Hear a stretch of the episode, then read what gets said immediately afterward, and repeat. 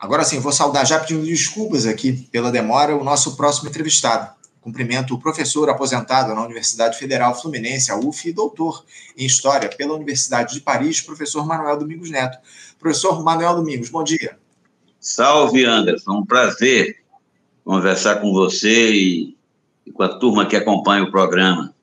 Prazer é nosso recebê-lo novamente aqui no Faixa Livre, professor. É sempre uma alegria fazer esse diálogo e uma honra fazer essa interlocução com o senhor aqui no nosso Faixa Livre. Obrigado por ter aceitado mais uma vez o nosso convite. Professor Manuel, pouco antes do, do Carnaval, o Brasil viu avançar aquela operação da Polícia Federal visando buscar mais provas de que Jair Bolsonaro e sua turma tentaram se manter no poder no país por intermédio de um autogolpe que contava com apoio irrestrito por parte do alto comando das Forças Armadas.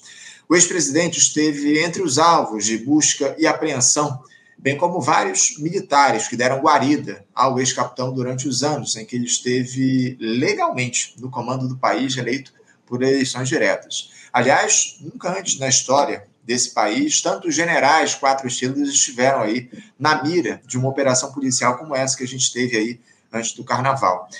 Houve uma comemoração, digamos assim, por parte de setores da esquerda, mas eu gostaria que o senhor, professor, profundo conhecedor aí do tema militar no nosso país, nos dissesse como é que o senhor observou essa operação Tempus Veritatis e a capacidade que ela teve aí para atingir a caserna diante do golpismo ao qual os militares se aliaram. Como é que o senhor viu essa operação? O senhor também celebrou esse avanço das investigações e essa, essa busca aí da Polícia Federal visando membros do alto comando das Forças Armadas, professor? Eu certamente celebrei, celebro, né? Acho que é um, um avanço institucional dos mais relevantes né?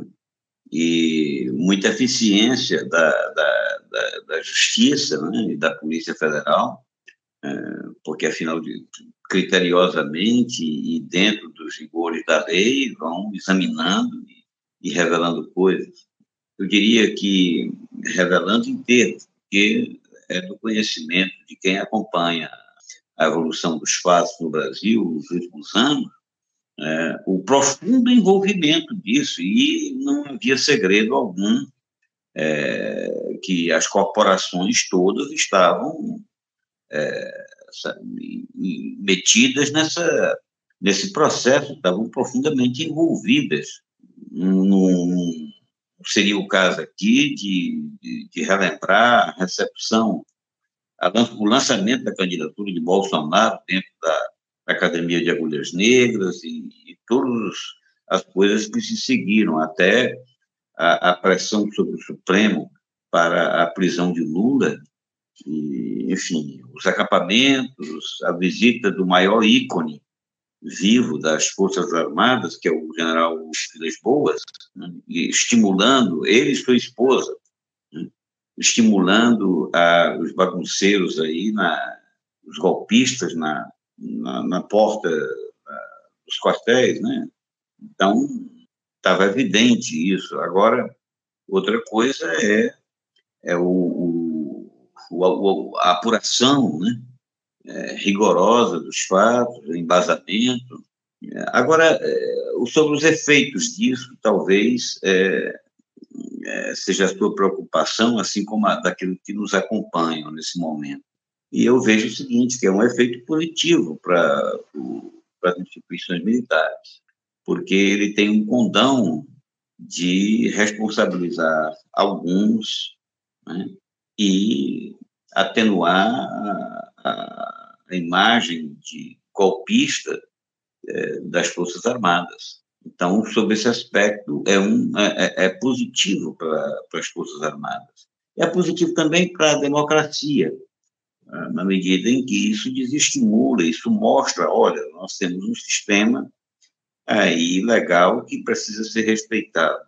Nesse sentido, é importante, do ponto de vista exclusivamente militar, os militares, o que podem fazer? Estão acostumados a entrar em conflito, faz parte da, da mentalidade militar a perda de alguns durante os processos. Esses que serão que irão para a cadeia é, serão perdas perdas corporativas, perdas previsíveis, perdas é, é, assimiladas como resultantes de é, desse vastíssimo é, movimento que, que levou, que conduzido pelo, é, pela ala ultraconservadora, ultraconservadora e, e com forte envolvimento é, dos militares em todos os níveis hierárquicos. Acho que essa que é a grande questão, né, o professor? O que essa operação que a gente teve lá tem, terá como consequência a partir dos próximos tempos? Eu tenho plena concordância em relação a essa sua análise, no que diz respeito a que alguns, algumas figuras aí uh, das Forças Armadas vão ser usadas, digamos assim, como bode expiatório para esconder toda uma estrutura que existe dentro das forças militares aqui no nosso país. É, eu, eu, tenho visto muita gente dizer, o, o, professor, que a partir dessa operação, dessa atuação da justiça diante do golpismo que se estabeleceu no nosso país, nós finalmente enquadraremos os militares no país depois daquela anistia que foi estabelecida lá em 1995. O senhor concorda com essa avaliação, com essa análise de que finalmente a justiça brasileira vai alcançar os militares ou a ideia, acima de tudo, é entregar os anéis para se preservar os dedos, professor? Olha, esse raciocínio é de quem conhece pouco as Forças Armadas. As Forças Armadas são estruturadas é, há muito tempo, são consolidadas, são Forças Armadas que têm uma noção precisa é, de seu papel. Esse papel é o papel de de, de exercer o, o, domínio sobre a sociedade. Assim, é, são braços do Estado para a preservação da lei e da ordem. Isso está na Constituição, segundo os próprios militares. Né?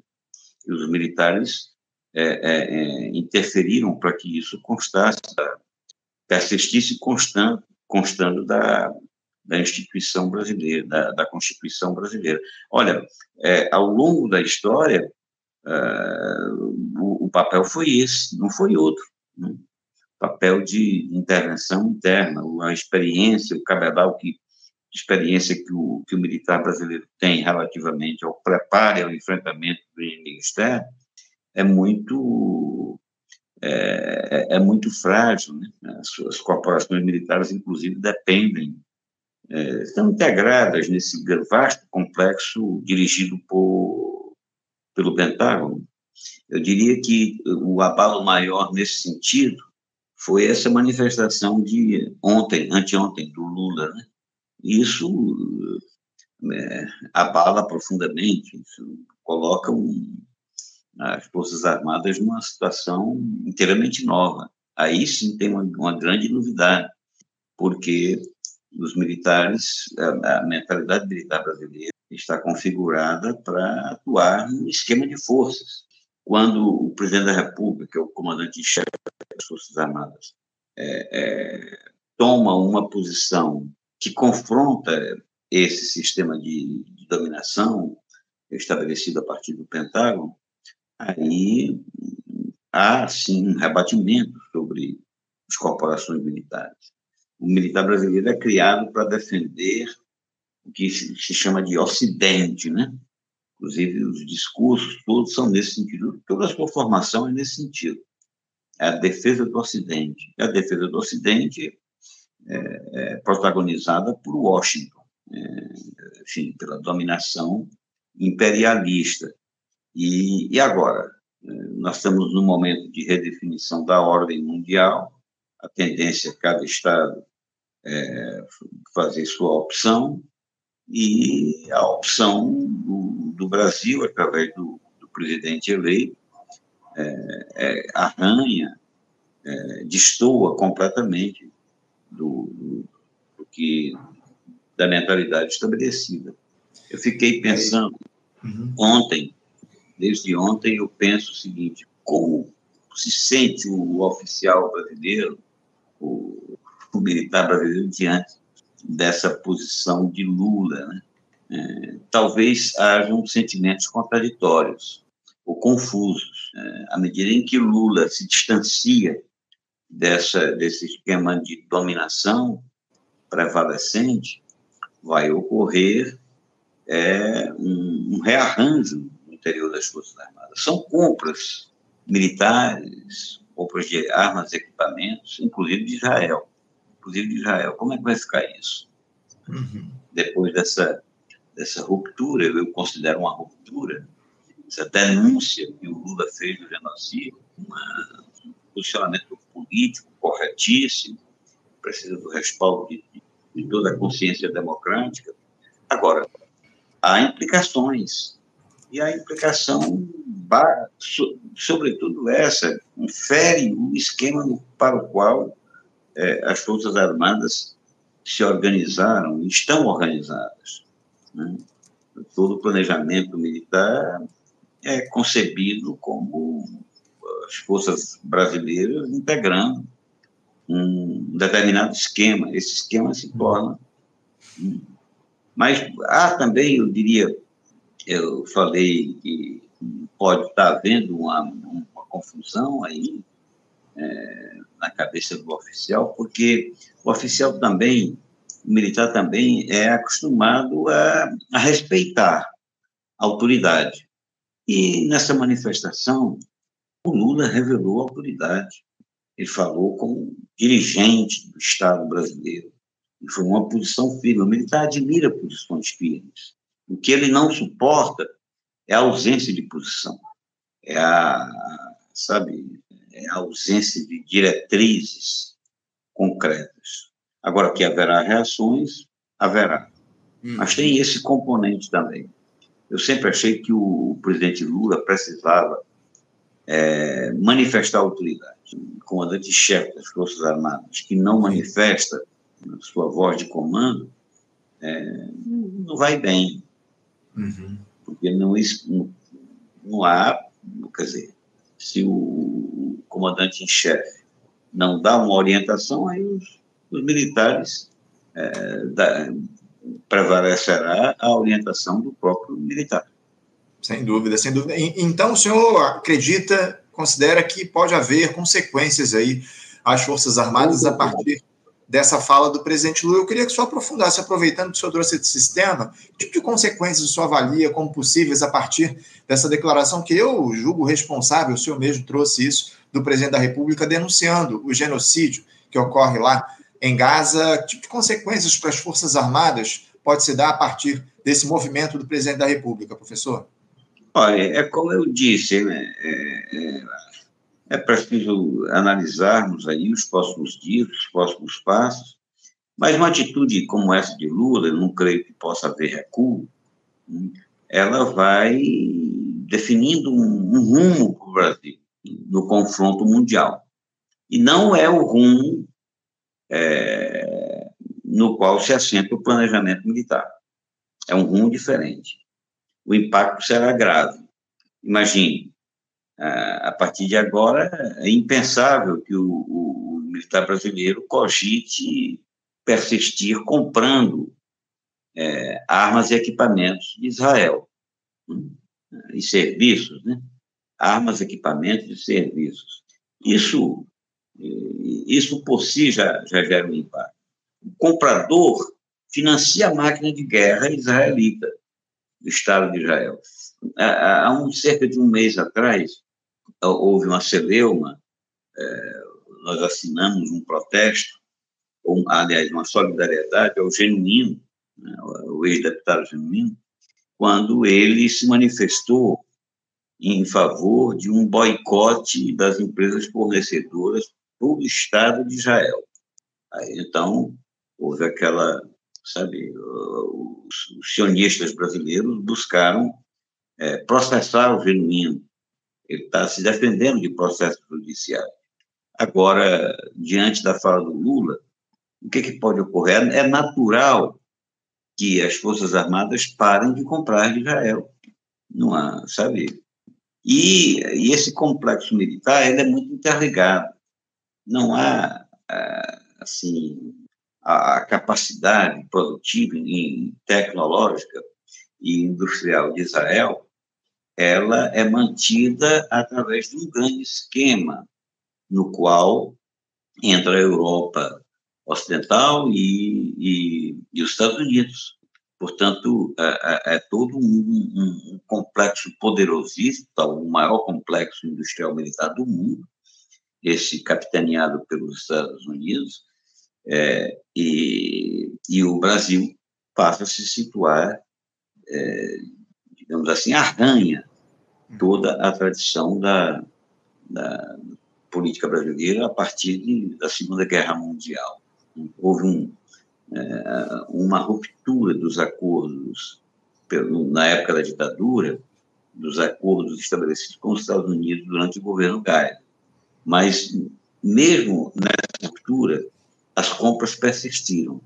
E agora, objetivamente, eu acho que pela primeira vez, as compras serão interrompidas, os negócios serão interrompidos.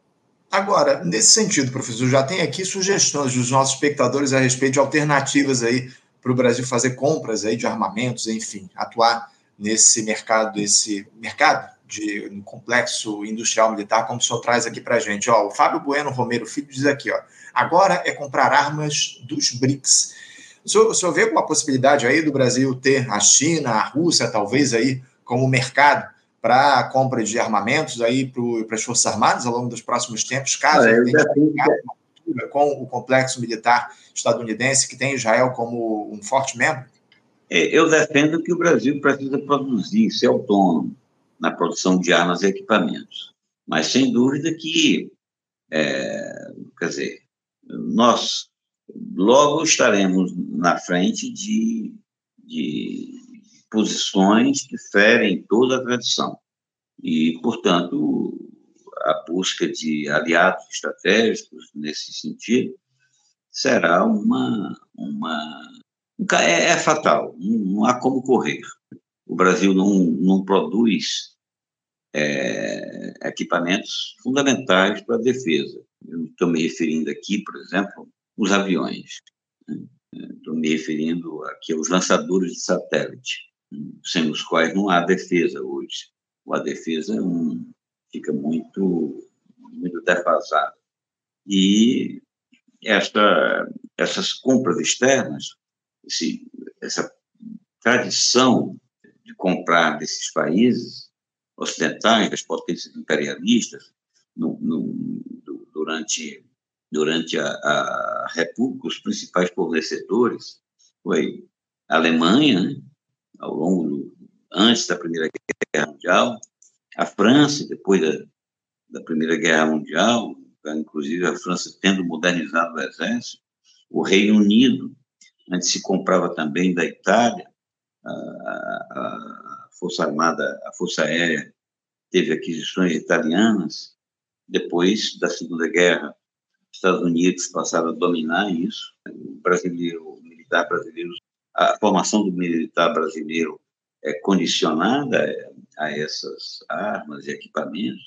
Muitos oficiais é, se formam nos Estados Unidos e há, como eu já me referi anteriormente, uma, uma integração. Essa integração fica comprometida, portanto. Ela, ela muda. Acho interessante a, a cobertura. Hoje, é, nós precisamos reforçar a defesa de Lula, nós precisamos é, é, é, apoiar Lula mais do que nunca nesse momento. Agora, é, uma das consequências será esse impacto sobre a defesa militar. Isso não aparece tanto em jornal, não vi ainda, uhum. mas é porque o, o, o, eu acho que o centro comum do brasileiro, inclusive da própria imprensa brasileira, um tanto quanto despreparada para acompanhar essas temáticas de defesa. Mas não há como essa atitude do Lula é, não rebater sobre as Forças Armadas brasileiras. É, vamos ficar acompanhando aí os próximos passos dessa, dessa crise diplomática aí que foi aberta a partir de uma declaração, mais uma vez reafirmando aqui, muito responsável do presidente da República, colocando os pingos nos is a respeito do que acontece lá no Oriente Médio contra o povo palestino, nesse massacre promovido pelo Estado de Israel. Professor, eu queria tratar aqui de uma outra questão, porque eu li, ainda voltando já a esse, essa primeira temática que eu trouxe aqui, do, da operação da Polícia Federal que atingiu lá os militares, porque eu li um artigo que o senhor publicou depois dessa operação, onde o senhor chama a responsabilidade, o governo Lula, que, abre aspas, assegura a continuidade de práticas corporativas ancestrais, fecha aspas, sem disposição para alterar as orientações da defesa nacional. Essa falta de disposição do governo federal, professor Manuel, se refere ainda a essa tutela que os militares estabelecem sobre a política nacional? O, senhor vê alguma possibilidade de o Lula aprofundar mudanças estruturais nas Forças Armadas a partir do avanço dessas investigações do golpismo, submetendo de uma vez por todas os militares ao poder civil? E outra, a sociedade civil não tem condições, de alguma forma, de pressionar o governo por mudanças nessa doutrina militar, algo que a gente já vem pedindo aqui há bastante tempo, professor? Olha, eu vejo com um certo desânimo né, a posição do Lula diante dos militares. Inclusive, refaço aqui uma, uma afirmação que eu tenho feito ao longo dos anos. É impossível é, o, comandar o que não se conhece, comandar o desconhecido. E o, não me consta que o governo tenha esse conhecimento relativo das Forças Armadas. O Ministério da Defesa não conta com gente capaz. A, formação do ensino superior do Brasil não prepara especialistas, não prepara gente que conheça as estruturas militares e o comportamento, a mentalidade militar. Nós avançamos bastante no que diz respeito à defesa nacional. Hoje nós temos centenas de pesquisadores bem capazes de, de, de discutir os temas da defesa, mas há uma diferença entre é, discutir a defesa brasileira, que, são, que, é um complexo bastante amplo, é uma política pública bastante ampla, e as Forças Armadas propriamente dita. Digamos que as Forças Armadas constituem um item do, do, do sistema de defesa, da política de defesa e é o item mais desconhecido. O, meu professor, quando eu comecei a estudar os militares, ainda nos anos 70, é, eu tinha um professor, Alain Rouquier, que tratava os militares como as corporações como caixas pretas. Era necessário abrir essas caixas pretas, ou seja, estudá-las, pesquisar, conhecer. Pois bem, esse conhecimento hum, ainda é extremamente precário. Né? nós temos um, uma soma enorme de questões é, que não conseguimos responder, porque não há, é, digamos, especialistas formados e envolvidos nessas temáticas como deveríamos ter. Há, certamente, eu tenho colegas que são estudiosos de grande responsabilidade, ex-alunos meus que, que persistem desenvolvendo pesquisas, refletindo sobre as corporações, mas é, o conhecimento acumulado é relativamente pouco. Então, concluindo a, a minha resposta, eu sou desanimado porque o, o, o, governo, aqui não é o Lula exatamente, é, faz parte da tradição republicana, o, o, comandante em chefe das Forças Armadas, ou seja, chefia de Estado, é, desconhecer aspectos estruturais é, os mais relevantes para uma condução de uma reforma militar, uma condução das práticas militares. É isso, é isso. Não, não é algo que diz respeito única e exclusivamente ao governo Lula. Isso está colocado na tradição republicana do nosso país, como o senhor muito bem coloca. O problema é que o presidente Lula perdeu uma oportunidade quase que única depois do que a gente teve lá no 8 de janeiro do ano passado, enfim, muitas críticas em relação à postura do presidente da República no que diz respeito ao diálogo com as Forças Armadas depois daquela tentativa de intentona lá em Brasília. Professor, para a gente encerrar aqui, enquanto eu estou aguardando a nossa última entrevistada acessar aqui o nosso, a nossa live, eu tenho outro questionamento para o senhor, porque muita gente fala do almirante Almir Garnier, que foi ex-comandante da Marinha durante a gestão Bolsonaro, de que ele teria se mostrado disposto a apoiar aquele plano golpista do Bolsonaro e tem absolvido, digamos assim, o general Freire Gomes, comandante do Exército à época, que sabia do que estava sendo discutido, mas deixou de denunciar os crimes que estavam sendo cometidos aí, ou tramados, pelo menos naquela ocasião. O general Braga Neto, ex-ministro-chefe da Casa Civil, inclusive, proferiu uma série de ofensas ao seu colega de farda por ele não aderir a esse golpismo. O problema é que o Freire Gomes também cometeu ilícitos, né, professor? Ao, não, por inação, evidentemente, ou seja, ele não denunciou essa tentativa de golpe que se construía no nosso país. É difícil a gente ter um, um militar do alto comando que não seja implicado nesse processo que tomou conta da cúpula do poder lá em 2022. Não, não dá para dizer que não se sabia do que estava sendo tramado, do que estava em curso, né, professor? Olha, antes de responder a sua questão, eu, me permita uma pequena observação. Você se referiu, você usou o termo diálogo com os militares. É possível o diálogo? É justo o diálogo? É viável? Sabe? Eu não, não creio ser justo, porque o poder político deve exercer direção. O militar não foi formado para dialogar. Quem é formado para dialogar é o diplomata, né? É o político que vive do diálogo. O político é profissional do diálogo. Nós, à medida em que é, é, vejamos é, no, no, militar um interlocutor como outro qualquer, aí me parece que incorremos num erro. O militar precisa. O militar sabe obedecer e sabe comandar. O militar é treinado nesse sentido. A razão pela qual, é, penso eu, é, o político deve comandar. É o político quem comanda.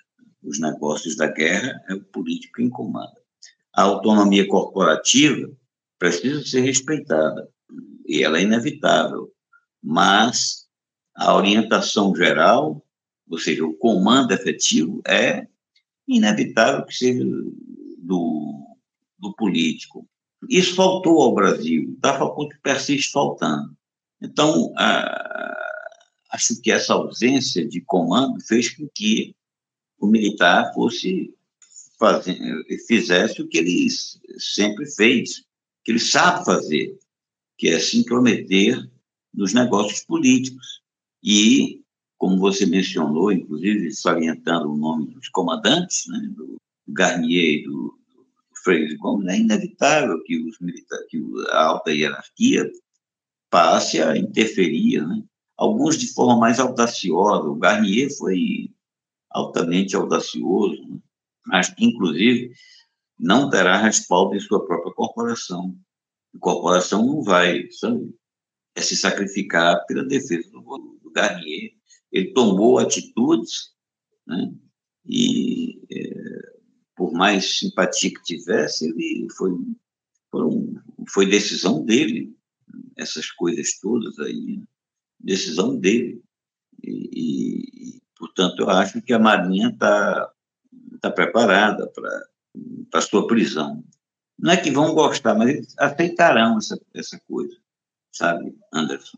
Quanto ao Braga Neto, é, eu o vejo como uma pessoa cada vez menos a, habilitada ao respeito na sua própria corporação, porque ele extrapolou padrões aguardados por um, por um oficial, né, oficial superior, oficial general.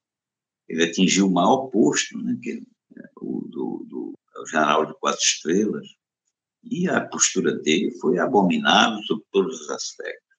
Acho que esses, assim como o elenco também, acho que esses homens serão responsabilizados e suas corporações, lamentando ou não, acho que vão lamentar, é, mas elas não, não agirão em defesa dessas personalidades, uhum. até porque seria uma defesa corporativa também.